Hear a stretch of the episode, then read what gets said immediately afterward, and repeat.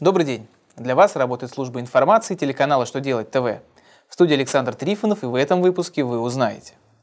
Как принимать к вычету НДС по командировочным расходам? Какая ответственность предусмотрена новыми поправками в Кодекс об административных правонарушениях? Как в целях налога на прибыль учесть расходы на размещение рекламы в каталогах торговых сетей? Итак, о самом главном по порядку –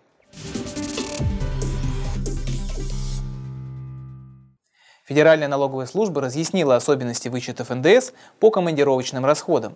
В частности, указано, что налогоплательщик не может принять к вычету НДС на основании бланков строгой отчетности по тем расходам, которые не указаны в пункте 7 статьи 171 Налогового кодекса. То есть они не относятся к командировочным расходам. Если же гостиница выставила счет-фактуру на имя командированного сотрудника, то принять к вычету НДС на основании такого документа организация не может. Кроме того, командировочные вычеты нельзя перенести на более поздний период. Вычет производится в том квартале, когда на него возникло право.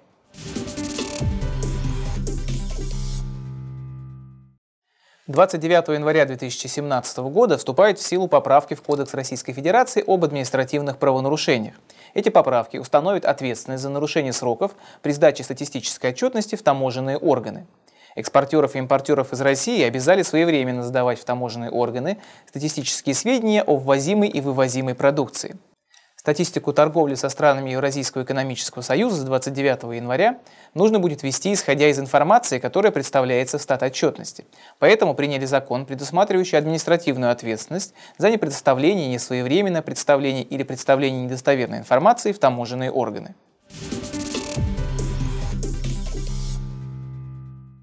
Минфин разъяснил порядок признания в расходах затрат на рекламу в каталогах.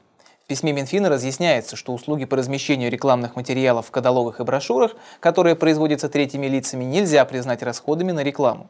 Получается, что расходами на рекламу можно признать не больше 1% выручки от реализации товаров. Если же производитель тратит средства на производство собственного каталога, то такие затраты можно учесть в составе расходов в полном объеме. На этом у меня вся информация. Я благодарю вас за внимание и до новых встреч.